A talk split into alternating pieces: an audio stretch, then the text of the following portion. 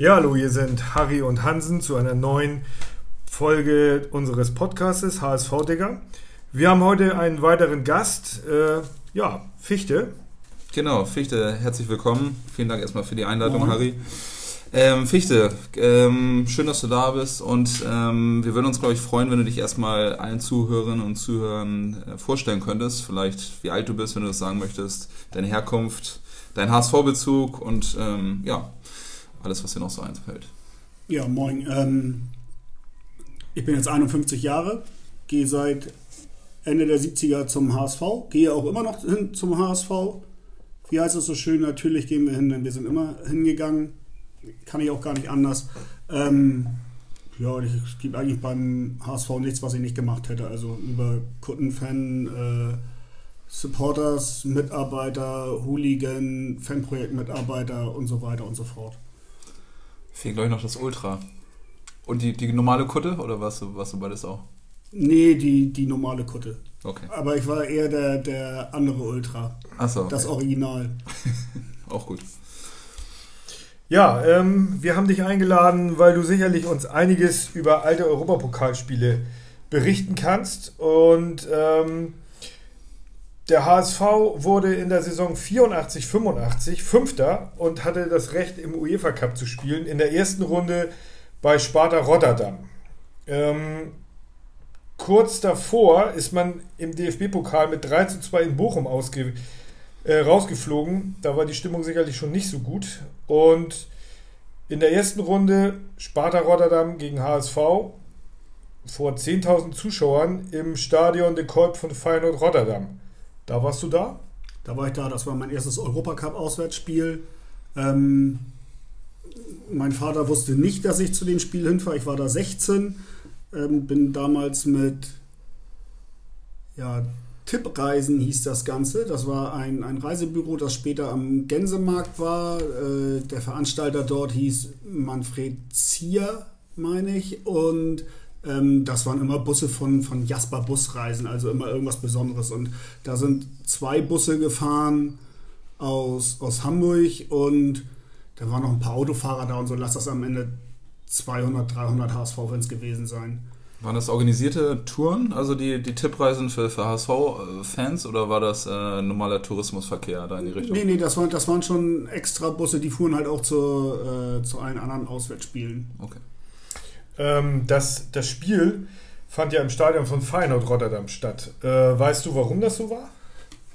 Ich, ich glaube, das hatte schon Sicherheitsbedenken. Also das Stadion von Sparta Rotterdam zu der Zeit wüsste ich gar nicht, wie, wie groß das damals war, aber ich bin äh, später mal da gewesen, als die Glasgow Rangers da ein Freundschaftsspiel gemacht haben bei Sparta Rotterdam.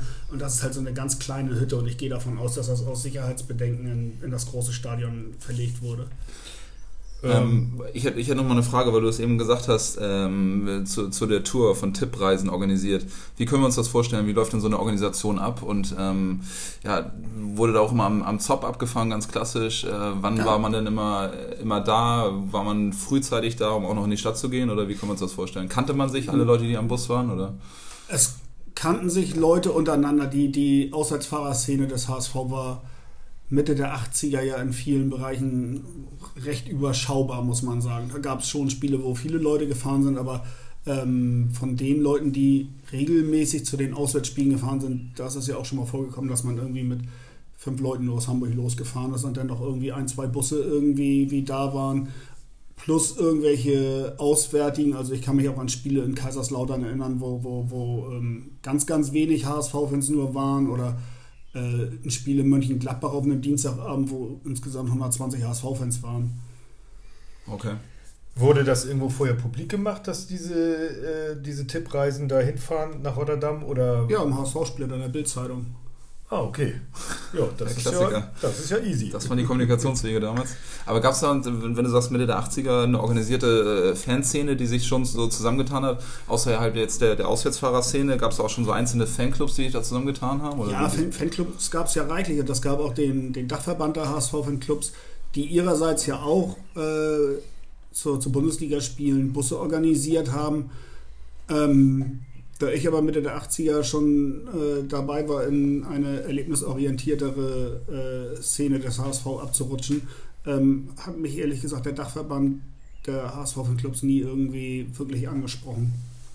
Also nicht, nicht, nicht, nicht im wahrsten Sinne des Wortes angesprochen, sondern äh, das hat mich aber nie interessiert. Du wolltest da eher so ein bisschen mit anderen Leuten unterwegs sein, kann man das so? Ja. Okay. Okay, ähm, wo habt ihr euch in Hamburg getroffen? Dass, dass ihr da mit den, mit den Bussen losfahrt? Oder, Das war, das war, das war stinknormal vom Zopp. Fantastisch. Äh, ich gehe mal davon aus, da war auch niemand von der, von der örtlichen Zivilpolizei oder ähnliches. Ne? Die gab es Nicht, nicht, dass ich wüsste. Also ich weiß, dass es äh, im Bus auch zwei, drei Fahnenstangen gab, die eigentlich Billardkös waren und so. Also weil die Leute natürlich schon gesagt haben, wenn wir nach Rotterdam fahren, äh, könnte das auch, auch problematisch werden. Aber ähm, Zivilpolizei in dem Sinne äh, ist mir selber auch erst, erst ein paar Jahre später irgendwie wie bewusst geworden. Bei irgendeinem Europacup-Spiel in Amsterdam stellte sich da uns mal jemand vor, der sagte, er wäre von der Hamburger Polizei und interessiert sich für äh, das Geschehen beim Europacup-Auswärtsspiel. Aber wenn du, wenn du sagst, ihr seid mit zwei, drei Billardkös äh, nach Rotterdam gefahren als, als, als Bus, hast du dich gut vorbereitet gefühlt auf die Schlacht in Rotterdam, oder? Nee, und, und damit, dass ich, ehrlich gesagt, äh, damit, dass ich erst 16 war ähm, und die meisten Leute, die im Bus drin waren, ja schon auch irgendwie nicht das Gefühl vermittelt haben, dass, dass sie ein gutes Gefühl haben, dahin zu fahren, war es, war es eigentlich auch so. Am Ende ist, ist es nichts gewesen und am Ende äh, gab es zwischendurch mal Gerüchte, da wären 200 Leute von, von Feyenoord vor dem Stadion, die irgendwie auf HSV-Fans warten würden oder so, aber gesehen hast du dann an, an dem Tag letztendlich gar nichts davon. Da sind die Busse bis ins Stadion gefahren, da war auch nichts mit in die Stadt gehen oder, oder, oder sonstiges. Ähm, das ging direkt in den Block und nach dem, nach dem Spiel auch direkt wieder zurück. Mhm. Ähm, Sparta Rotterdam, Fanszene? Nein. Äh, in der Berichterstattung vernachlässigungswürdig, also ähm, Nicht erwähnenswert. Nicht erwähnenswert. Also ich, ich, ich glaube, in dem, im, in dem Fernsehbericht damals zu dem Spiel hört man ein paar Mal Sparta, Sparta, aber Mhm. äh, ich hatte jetzt noch einmal zur Vorbereitung irgendwo in das eine Video bei YouTube reingeguckt. Das erste, was man hört, ist HSV, HSV und, und ähm, Und äh, die klassischen sonstigen Fragen zu, zu Auswärtsspielen, ich glaube in der Hopper-Szene wird immer gefragt, gab es eine Choreo, wie viele Pyroshow, äh, Gesänge? da waren, da waren 10.000 Zuschauer. Ein paar Mal, paar Mal äh, gab es, was ich, Sprechchöre Sparta verrecke, aber das war dann auch schon alles. Okay, ähm, ja, das Hinspiel wurde dann also 2-0 verloren. Äh, am 2.10. war dann das Rückspiel, das Heimspiel HSV gegen Sparta Rotterdam vor 28.000 Zuschauern im Volksparkstadion. 2-0 nach der regulären Spielzeit und 3 zu 4 nach der Verlängerung. Das bedeutete HSV in der ersten Runde raus. Ähm, kannst du uns dazu irgendwas sagen? Also waren da irgendwelche Holländer oder war da irgendwas... Äh, Let letztendlich auch wieder, wieder ähm, wirkliche Sparta-Fans, wenige nur auszumachen, was aber war, es waren eine ganze Menge ähm, holländische Soldaten, die wohl irgendwo zu der Zeit in der Lüneburger Heide irgendwo stationiert waren, die sind mit Bussen rangekarrt worden und haben da quasi den, den Fanblock mitgebildet. Aber ich gehe mal davon aus, die werden nicht alle im Herzen Sparta-Rotterdam-Fans gewesen sein. Okay, ähm, ja, das war aber nicht dein erster Besuch des Stadions De Kuip von Feyenoord Rotterdam, wie du mir erzählt hast. Denn du warst ein paar Monate davor, am 15. Mai 1985, beim Pokalsieger-Endspiel Everton gegen Rapid Wien, was 3 zu 1 für Everton ähm, ausging. Ja, da warst du auch gerade mal 16. Ja.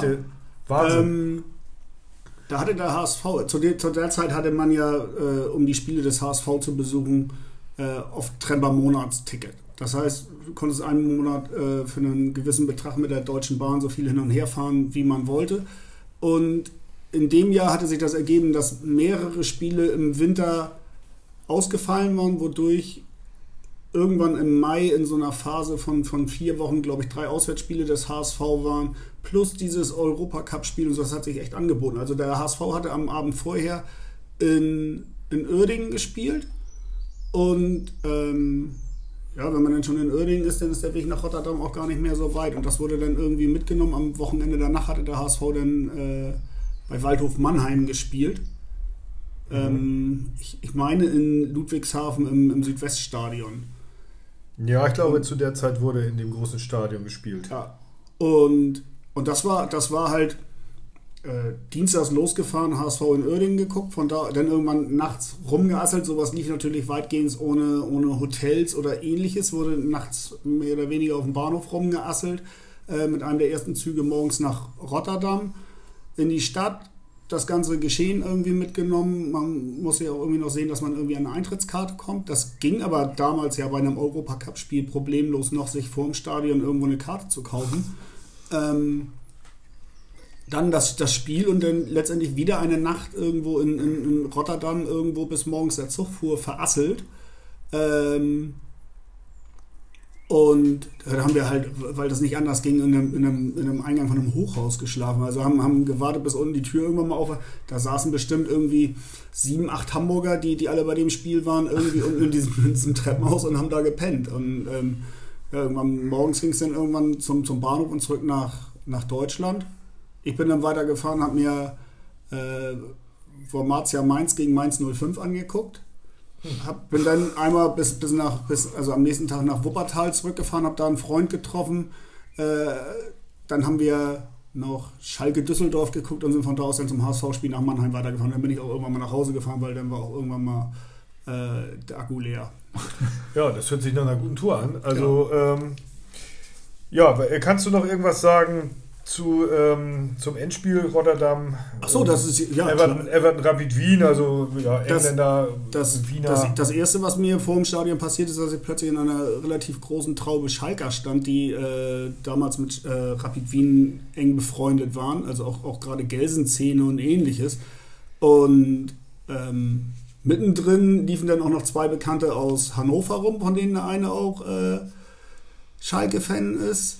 Ähm, ja, und da, damit war dann aber zumindest irgendwo die, die, die eigene Unversehrtheit gesichert, weil äh, man war ja quasi Bekannter von Bekannten und dann wird man da auch in Ruhe gelassen. Also hast du dich quasi unter die unter die äh, Gelsenkirchen bzw. Hannover Gelsenkirchen ähm, Rapid, Wien, Rapid Connection. Wien Connection gemischt und ich hast bin, damit ich bin, gemischt? Ich bin, nee, ich bin mit denen, mit denen zusammen nur ins Stadion, da, da habe ich nirgendwo mitgemischt. Ich fand das sehr beeindruckend, was äh, Rapid Wien für eine, eine äh, Menschenmasse damit hatte. Und man muss sagen, also ich habe selten in einem Stadion äh, außerhalb vom Balkan gesehen, dass so viel mit Leuchtraketen rumgeschossen wurde wie an dem Abend.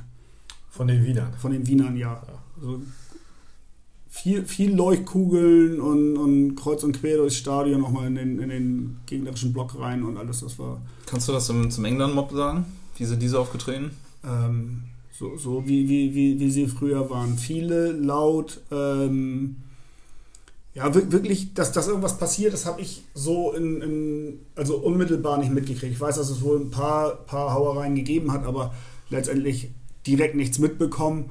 Aber es waren gefühlt noch, noch viel mehr Engländer als, als, als, als Österreicher. Also es war schon, schon, schon, schon beeindruckend. Mhm. Oh, klingt, klingt spannend. Ja, ähm, vielen Dank für das, für das nette Interview. Ähm, vielleicht hören wir dich mal wieder. Alles klar. Würde mich freuen. Bis dann. Danke. Ciao.